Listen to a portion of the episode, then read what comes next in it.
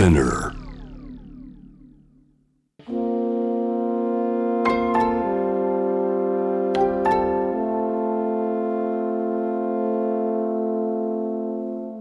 れは誰かの本当の物語。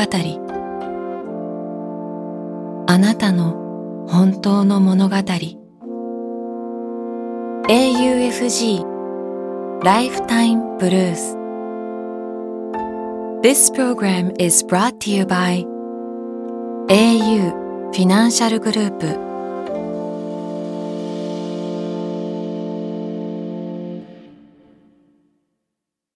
今日一人目のライフタイムブルース1993年石川県金沢市生まれ東京で会社に勤める彼の本当の物語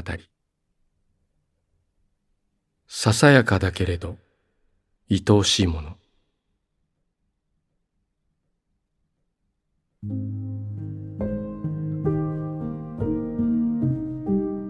一人暮らしを始めてから初めて少し根の張る椅子を買った。今まで使ってきた椅子は処分するつもりだ。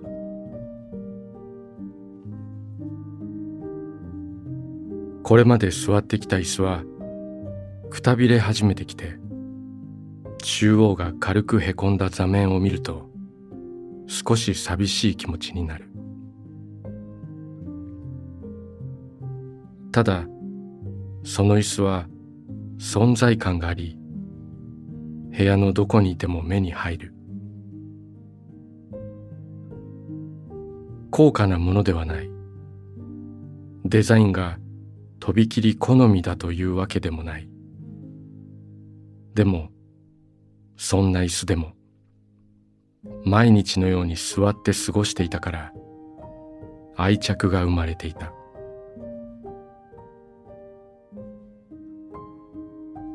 愛着のあるものを手放すとき寂しいという感情が湧くのはなぜだろう？いつもあるものがふと目にした時になくなっているとそれがどんなにささやかなものであってもなくなったという感覚が胸に深く残る。私の中の失われた何かを埋めるように新しく買った椅子を今までの椅子があった場所に私は置いた。やがて新しい愛着が失った愛おしさの代わりを務めてくれるだろう。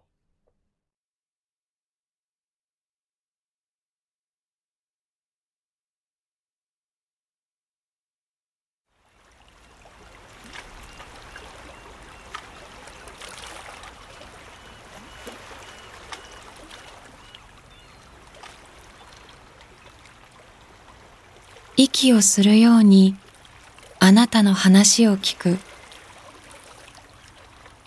AUFG ライフタイムブルース今日二人目のライフタイムブルース1995年兵庫県西宮市生まれ。東京に暮らし派遣社員として働く彼の本当の物語。コインランドリーで。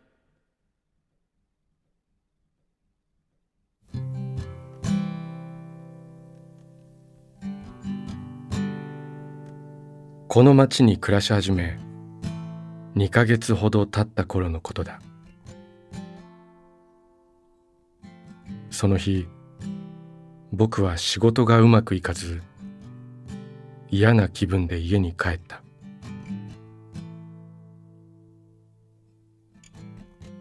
昔から僕は自分の意思を人に伝えるのが苦手だ。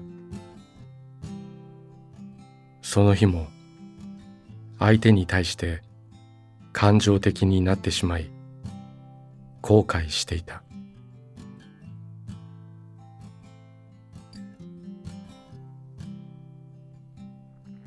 夜たまった洗濯物を持ってコインランドリーへ行った。洗濯物を入れてから小銭がないことに気づき両替機で100円玉に変えた。疲れていたからだろう。コインを間違えて隣の洗濯機に入れてしまった。投入したコインはもう戻ってこない。おまけに間違えて投入した洗濯機は洗濯時間が延長されてしまった。やれやれ。なんということだろう。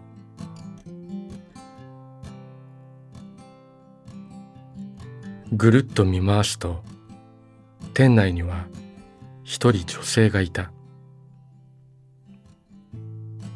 セーターか何か服の毛玉取りをしながら椅子に座っていた。僕はその人に声をかけた。すいません。この洗濯機あなたが回していますか？女性が答えた。いいえ違いますけどどうかしましたか？僕は事情を説明した。女性は親切に僕の話に耳を傾けてくれた。その人と僕はそれをきっかけにそこから日付が変わる頃までの2時間半ほどいろんな話をした。今日仕事であった嫌なこと東京に来てからの生活のことこの町のこと僕の地元の話。その人は僕の話を聞いてくれた。僕もその人の話を聞いた。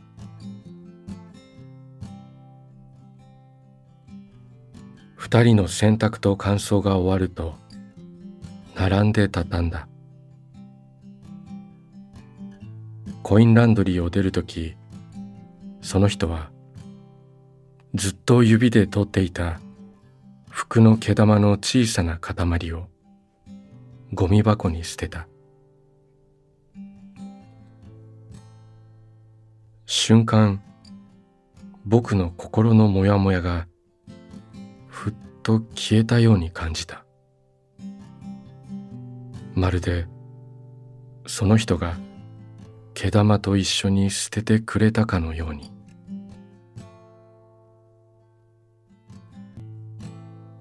僕とその人は途中分かれ道で別々の方向へ帰っていった。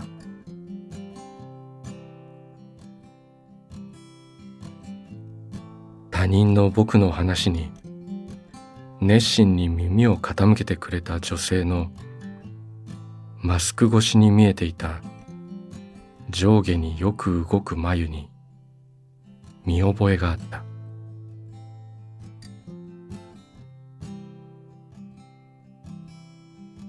それはその一年くらい前のことだった。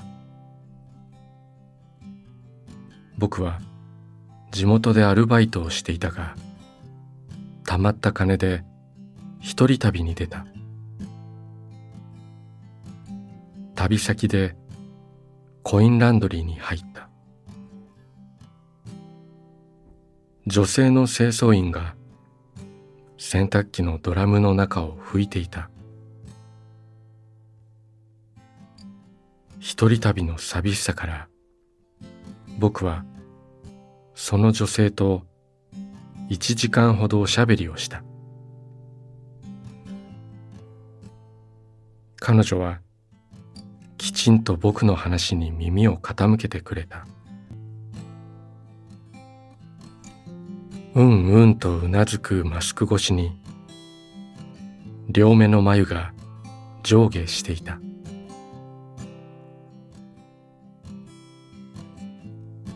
もちろん二人の女性は別人だが二人とも同じようにじっと僕の目を見て眉を上下に動かしながらきちんと僕の話を聞いてくれた。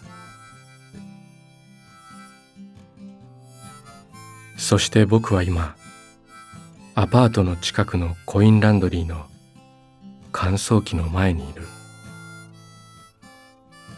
僕は回転している乾燥機の扉を鏡にして自分の眉を上下させたり眉間にシワを寄せたりしていろんな表情を作ってみる。自分の感情思いを眉と目で表そうとしてみる。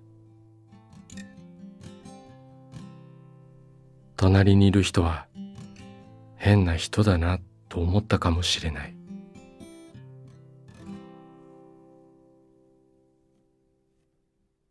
やがて僕は洗濯物を畳みコインランドリーを出た。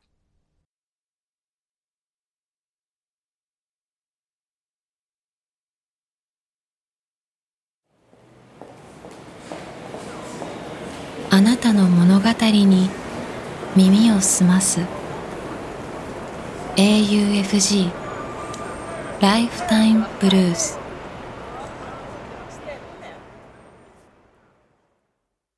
今日三人目のライフタイムブルース1959年。宮城県気仙沼市生まれ。東京で会社に通う彼の本当の物語。母の魂。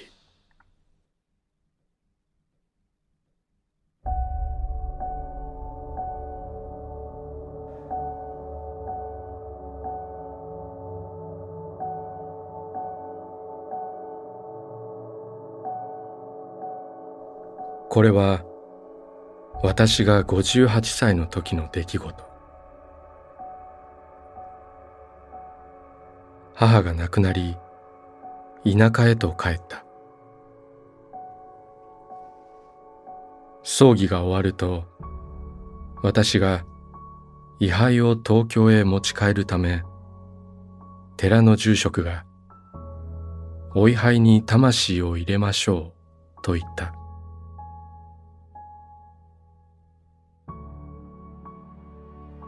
風の全くない穏やかな日だった。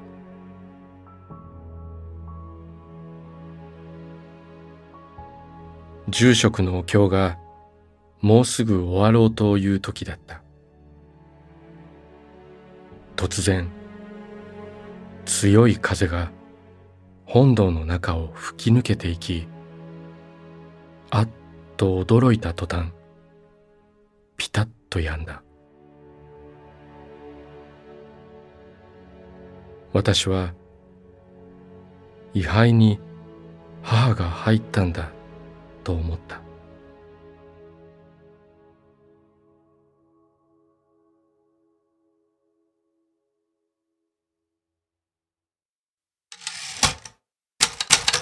AUFG ライフタイムブルース」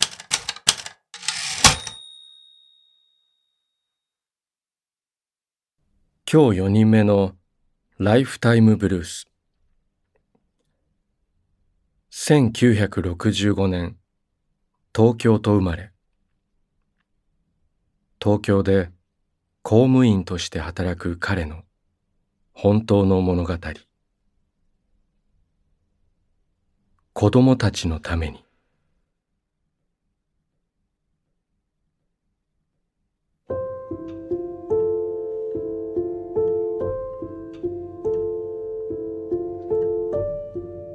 子供たちが病気になったことは不運かもしれないけどそれは決して不幸ではありません。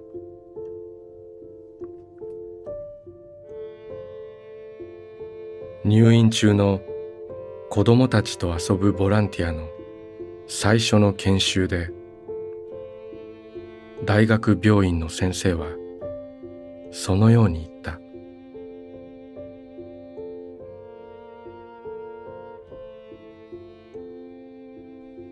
病気の子供たちと接するときかわいそうだとか何とかしてあげなくちゃといった先入観を持たず一人の人間として接してほしいというアドバイスだと思った。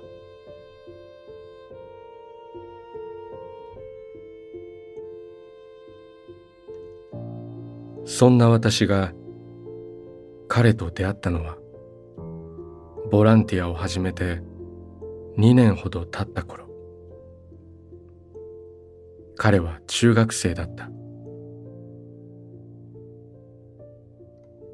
土曜日の1時間半をカードやボードゲームで遊んで過ごす。私たちはいつもそうやって楽しく彼も私も笑顔で同じ時間を過ごしていた。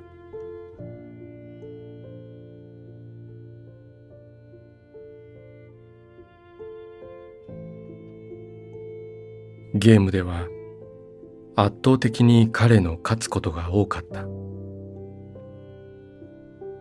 たまに私が勝つとこの手が良かったんだねなどとゲームを振り返り解説してくれるのだった。それは本当に楽しい時間だった。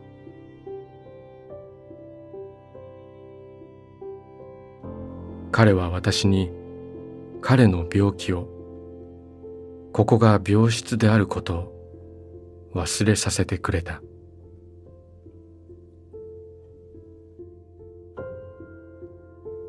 彼との時間は有意義でとても濃密だった。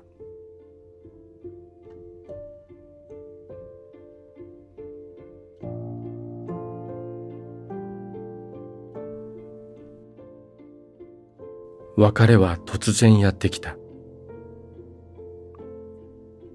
彼が天国へと旅立ったと連絡を受けたのはさつき晴れという表現がぴったりの春の青空の日。彼と出会って三年ほど経った頃。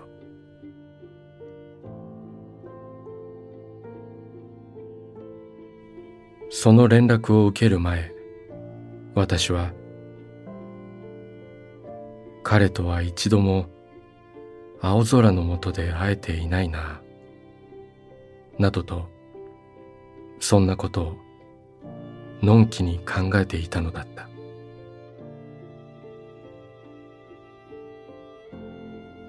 私は、彼が病気であることを忘れ、彼との時間がこれからも続くものと信じていたのだ。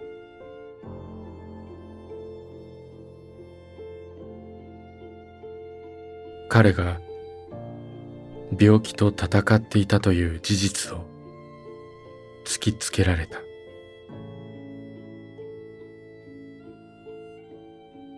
彼のためにできたことがもっとあったのではないか。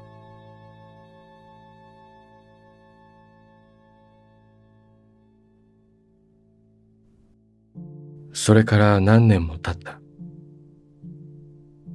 私は自分の子供たちが成長し、もう手がかからなくなったのを機に、自分の時間を他の子供たちのために使おうと決心した。私は社会福祉士の資格を取り、福祉関係の仕事を始めた。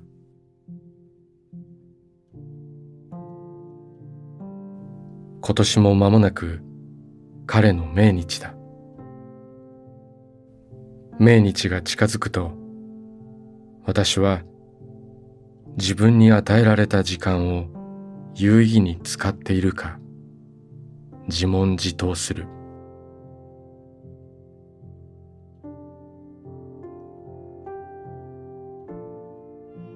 格差、孤立、貧困。私たちの社会には問題が山積みだ。生きづらさを抱えている子供たちは大勢いる。こんなことでは天国にいる彼に合わせる顔がない。不運が不幸にならないような社会にしたい。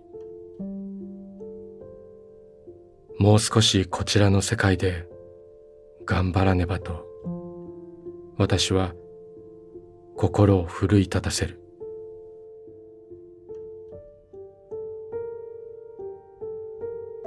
私は天国にいる彼に語りかける。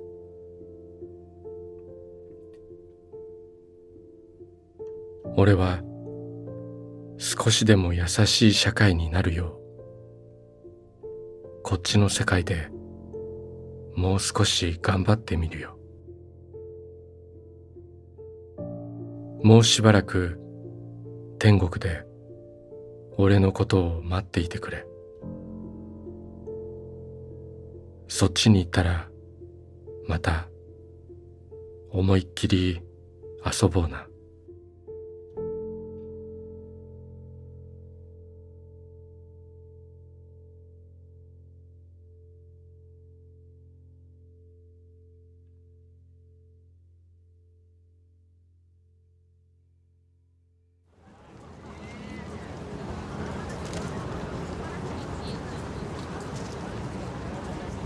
AUFG ライフタイムブルース「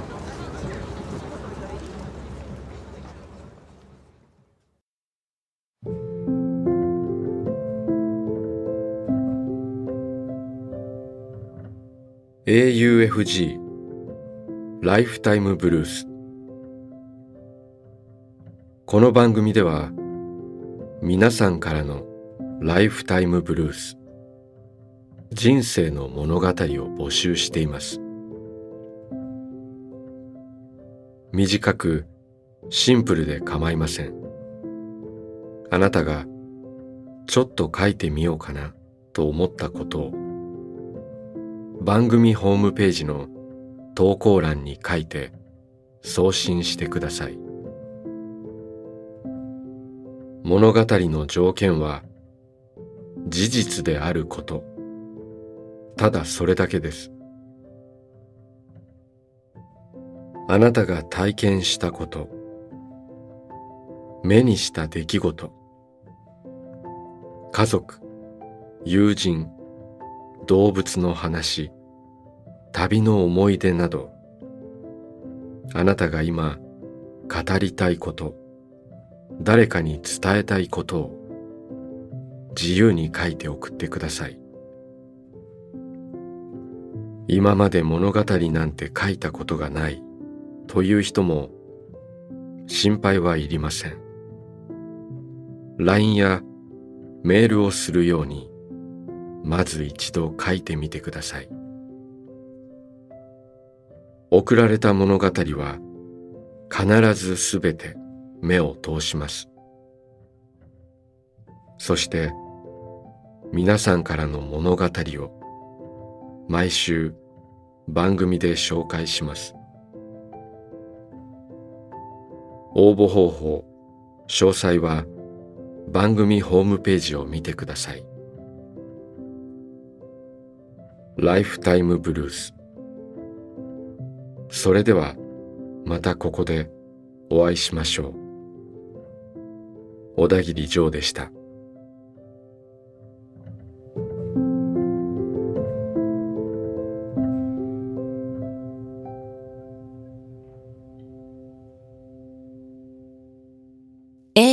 FG Lifetime Blues This program was brought to you by AU Financial Group